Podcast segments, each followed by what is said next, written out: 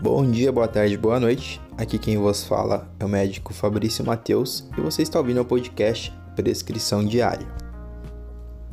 No podcast de hoje eu quero tratar de um assunto que é muito corriqueiro na maior parte das famílias brasileiras, certo? Que é o uso de terapias alternativas, chás, as famosas garrafadas e coisas do tipo, tá? Que tem uso muito difundido, porque na maioria das vezes as pessoas acham que não faz mal, né? Se não vai fazer o bem, mal não faz. E eu quero desmistificar um pouco isso para vocês, porque mesmo terapias naturais, é, advindas de ervas, de plantas, elas têm sim os seus efeitos colaterais e elas podem sim causar malefícios à nossa saúde, tá bom?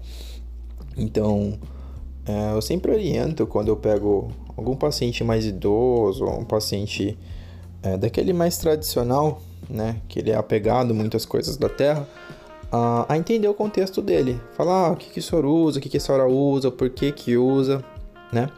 Porque entendendo a motivação e, e os porquês daquilo, você consegue emitir uma opinião melhor, menos falaciosa e mais bem embasada na linguagem do seu paciente. Não adianta também usar um monte de termos técnicos, falar em medicamentos, se quem está ali na sua frente não vai entender nada, tá bom? Então, uh, sobre garrafadas, chás, ervas, fitoterápicos, eles têm sim os seus benefícios, mas os usos são pontuais, ok? Eles não são feitos para usar rotineiramente, sempre ou a livre demanda. Alguns sim, não vão causar danos, tá? Mas nós temos que ficar atentos. Vou dar um exemplo simples. É, chá de canela. Chá de canela ele pode ser abortivo, né?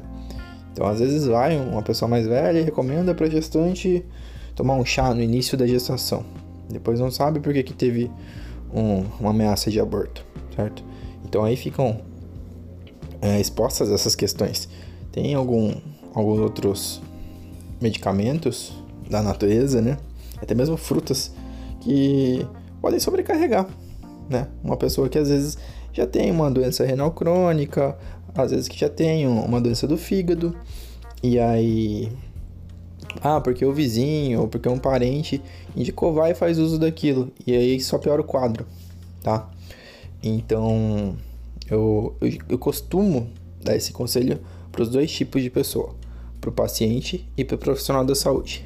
Para o paciente, eu peço parcimônia, peço para não confiar cegamente uh, naquilo que as pessoas dizem ou indicam e sempre buscar a ajuda de um profissional capacitado, né?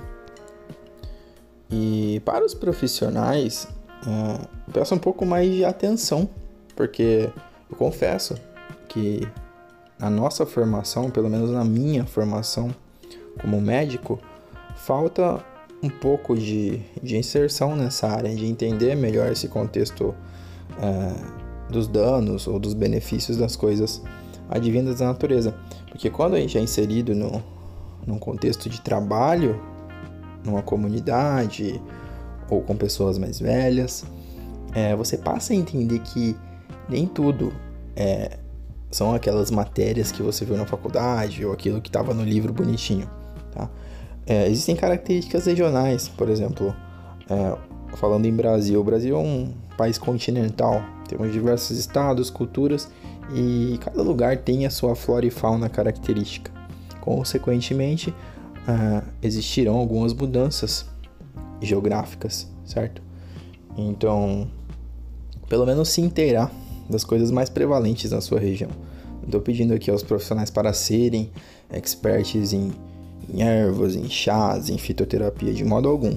Mas ter um entendimento básico e principalmente daquelas substâncias que dentro da medicina são sabidamente é, hepatotóxicas ou nefrotóxicas, porque esses casos mais extremos a gente precisa saber, certo? O seu paciente não. Mas você, como profissional, tem que estar tá munido para dar essa informação para ele. Um exemplo clássico que eu gosto de utilizar é a fruta carambola, né? Não que, meu Deus do céu, a fruta é um veneno, longe disso. Mas sendo bem específico, se eu tenho um doente renal crônico, ele já tem é, essa questão do problema nos rins, eu vou e faço um suco da fruta, que ela contém uma substância que ela pode sim ser nefrotóxica. E estando no suco, a fruta ela acaba ficando mais concentrada. E, esse paciente toma isso de rotina, isso é um veneno para ele, tá? Mas isso eu só vou interpretar se eu tivesse conhecimento prévio, certo? E da mesma forma com que eu entendo que eu posso evitar algumas coisas, eu também posso evitar de entrar com terapias mais radicais ou farmacológicas antes tentando alguma terapia mais branda, mais entre aspas natural. Vou citar aqui um exemplo. É, às vezes eu tenho pacientes que estão com quadros de ansiedade ou com dificuldades para dormir ou para relaxar. E na maioria das vezes eles chegam no consultório em busca de algum medicamento, algum jeito de melhorar isso instantaneamente, né? E por que pareça, o efeito da pílula, né, o, o conhecido efeito placebo, ele é muito forte nessas pessoas. Então a gente acaba alinhando as duas coisas. A questão de passar algo, né? Mas não necessariamente um, um medicamento um tarja preta ou coisa do tipo, até porque isso precisa ser indicado precisamente, né? Usando o pleonasmo aqui, mas isso precisa ter uma indicação muito forte, muito correta. É... E você entra com algum fitoterápico. Por exemplo, eu gosto de entrar com uma tintura de, de melissa, né? água de melissa, e até mesmo valeriana, tá? que são compostos que possuem embasamento científico, né? tem, tem poucos ou efeitos colaterais quase nulos, quase não possuem contraindicações e podem ser usados né? com muito sucesso. É isso, gente. É, o conselho que eu quero deixar aqui, tanto para o paciente quanto para o profissional, é esse: a, as coisas da natureza, a medicina alternativa, ela existe e ela nem sempre é só a coisa da cabeça. Não, existem é, efeitos bioquímicos, vias fisiológicas e, e tudo mais para que essas coisas todas surtam efeito, ok? Então, saber usar isso sabiamente e sempre com embasamento, tá? Para o paciente, não, não ir fazendo uso indiscriminado e para o profissional se capacitar para orientar ao máximo quando se deparar com alguma situação né, que necessite desse conhecimento. Mas é isso. É, se vocês quiserem tirar alguma dúvida, quiser que eu prolongue o tema, eu falo mais de alguma coisa, é, me procure nas redes sociais, né, Dr. Fabrício Mateus, eu geralmente sou mais acessível pelo Instagram, ok? Só me mandar um inbox.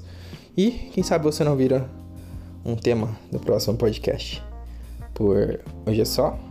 Fiquem com saúde, fiquem com Deus e até a próxima.